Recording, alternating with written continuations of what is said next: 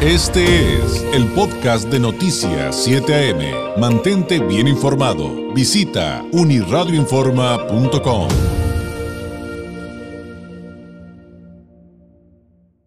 Agradezco enormemente al doctor Ricardo Rosa, psiquiatra de hospitalización del Hospital de Salud Mental de Tijuana. Nos tome la llamada. Doctor eh, Ricardo, ¿cómo está? Muy buenos días. Muy bien, gracias por, por preguntar. Eh, pues, doctor, ¿podríamos partir en este día en el que se conmemora la lucha contra la depresión de, lo básico? Creo que a veces es bien importante eh, no asumir que, sabemos, eh, cuando decimos, por ejemplo, la palabra depresión, qué es, ¿no? Porque desde ahí podríamos comenzar de manera irresponsable con, con desinformación. ¿Qué es, qué es, doctor, y partamos de ahí, por favor, ¿qué es la depresión y qué hace una condición de salud mental de una persona que sea diagnosticada de esa manera y, no, sea, y no sea otra cosa? Ok, perfecto.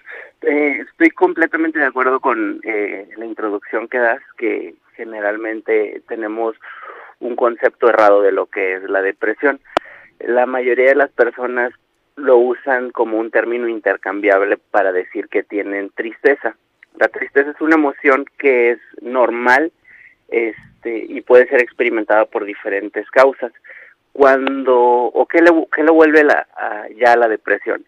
La depresión es una enfermedad o un trastorno eh, de la salud mental que es caracterizado por principalmente una tristeza que dura dos semanas o más y que esta tristeza lleva a otros síntomas asociados. El principal eh, sería el perder el interés o gusto por actividades que antes eh, considerábamos placenteras. También viene asociados otros síntomas como cambios en el patrón de alimentación, por ejemplo, puede ser más o menos, cambio en el patrón del sueño, igual de misma manera puede, puede ser para dormir más o dormir menos. También viene con cambios en la personalidad de cada persona.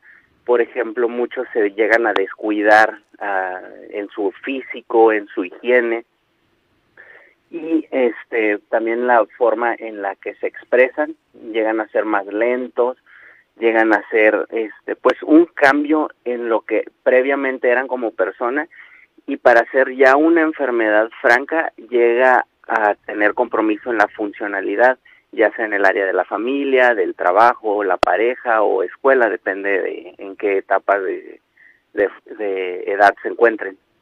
O sea que el foco rojo mayor, a reserva de que habría otros foquitos atrás de un proceso que supongo que es muy complejo, doctor, eh, es cuando eh, ya no estoy yendo a trabajar, cuando ya no estoy yendo a la escuela, ahí es cuando ya está tocando puntos ya, eh, podemos decir, graves. Así es. Eh, la depresión la podemos separar en severidad, ¿no? Puede ser una severidad grave, moderada o, leve.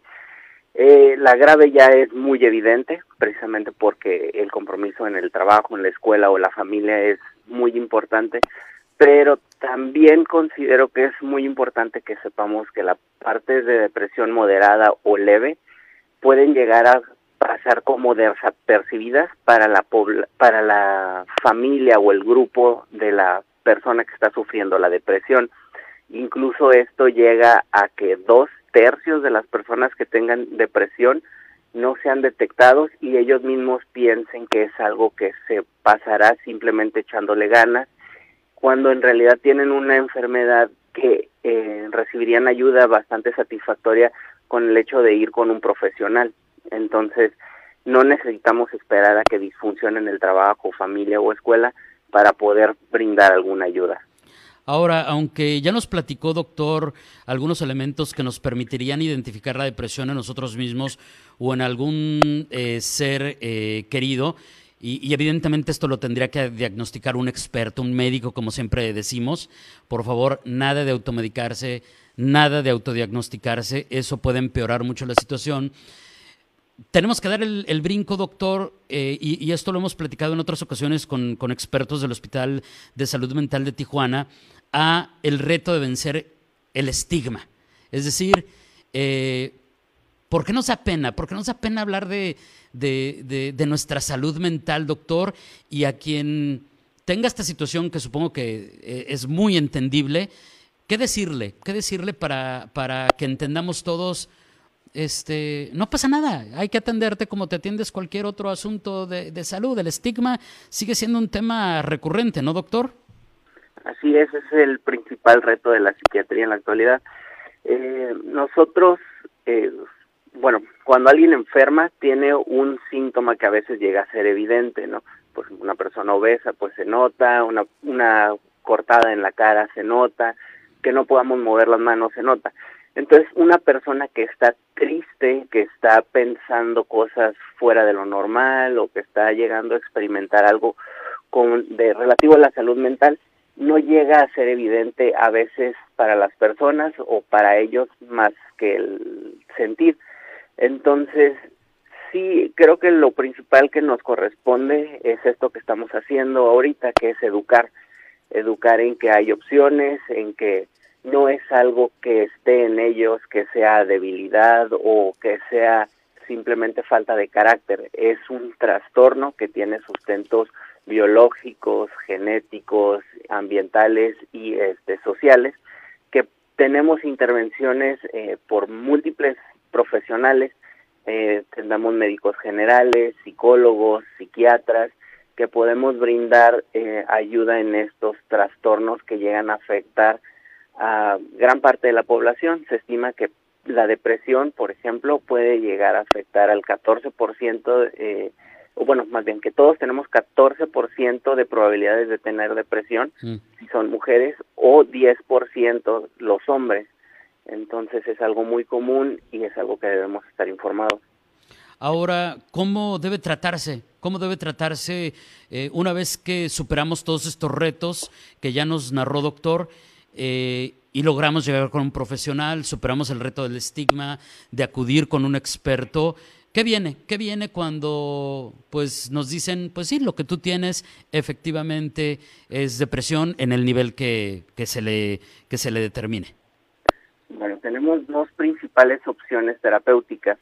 La primera, que funciona para todos los casos de depresión, desde severidad eh, leve, moderada y severa, y la más recomendable para iniciar los abordajes eh, es la psicoterapia.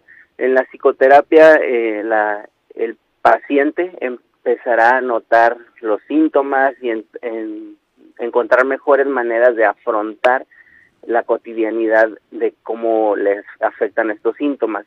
La otra parte ya le corresponde al psiquiatra.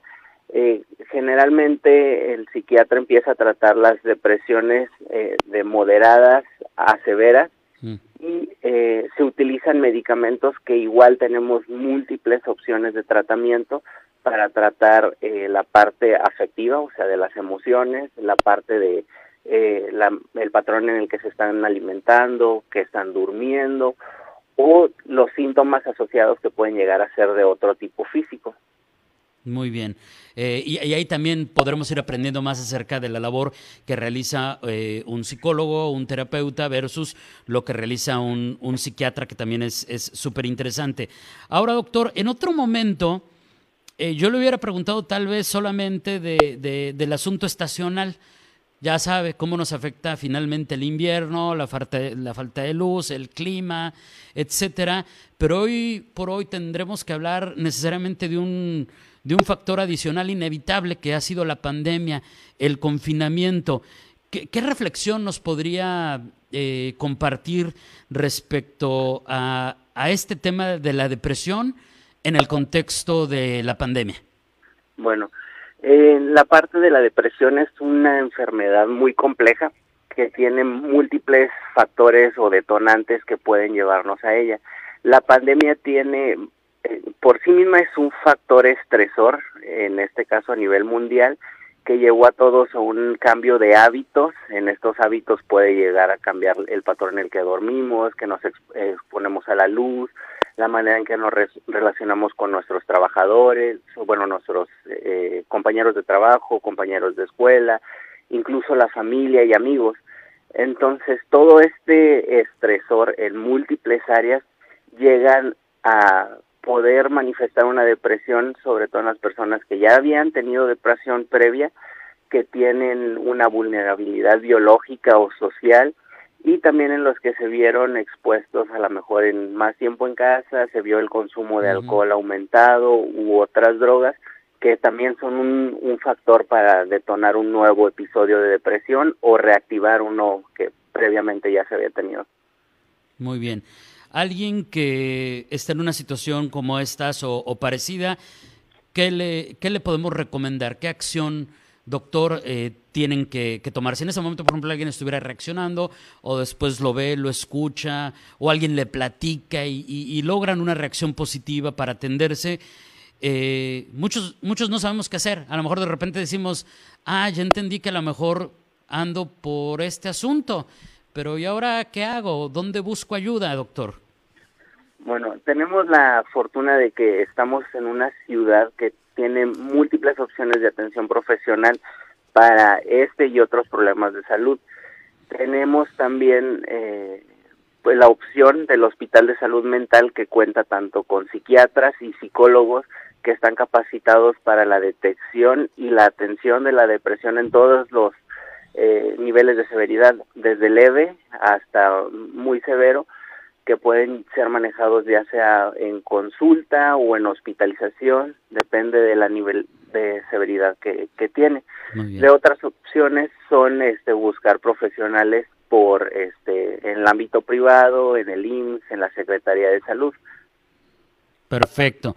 O sea, finalmente nuestros servicios de salud también tienen la, la, de atención mental. Hay algunos comentarios del público al que lo comparto rápidamente, doctor. Eh, nos dicen por acá, por ejemplo, eh, hay quienes siguen confundiendo mucho eh, la diferencia entre un psicólogo y un psiquiatra. Bueno, ya hablamos poquitito de eso. En algún momento podremos buscar algo más específico con mucho gusto. Nos dicen que por favor es muy importante que en este tipo de temas, como amigos, como familia, como compañeros de trabajo, no juzguemos. E, eso creo que es bien importante, ¿no, doctor? De repente, esa, em, esa situación de tabú de la que hablábamos hace ratito viene justamente de enfrente, ¿no? De cómo veo que me juzgan o me voltean a ver o, me ven como bicho raro, ¿no? Así es, nuevamente menciono que creo que la mejor manera o herramienta de vencer el estigma es la información o la educación. Eh, aprovecharé para comentarles que el Hospital de Salud Mental, mediante sus redes sociales, tiene estas pláticas o estas sesiones informativas. Por ejemplo, el día de hoy también abordaremos el tema de la depresión a las doce y media por una plática que es por Zoom, que el enlace está en Facebook. Mm, perfecto. y también hay muchos temas de psicoeducación, son mínimo una vez por la semana, en las que podemos aprender más de salud mental para vencer este estigma, poder ayudar a las personas que nos rodean y que apreciamos o ayudarnos a nosotros mismos si detectamos estos clases de síntomas. Ahora, el Hospital de Salud Mental de, Tijuana también está en redes sociales, por si alguien se está preguntando eh, cómo conseguir eh, eh, esos accesos, cómo ver estas pláticas, cómo contactarlos. están, en, están en Facebook, ¿verdad? Eh, tienen Facebook, tienen Instagram, este, y son las principales redes sociales. También tienen su propia página de internet donde vienen estos, este, áreas informativas.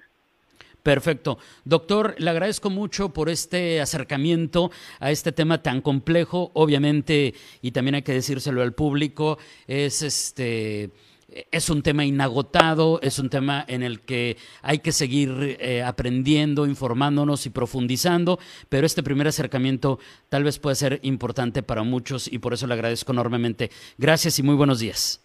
Buenos días, yo agradezco su invitación. Es el doctor Ricardo Rosa, psiquiatra de hospitalización del Hospital de Salud Mental de Tijuana, en este Día Mundial de la Lucha contra la Depresión.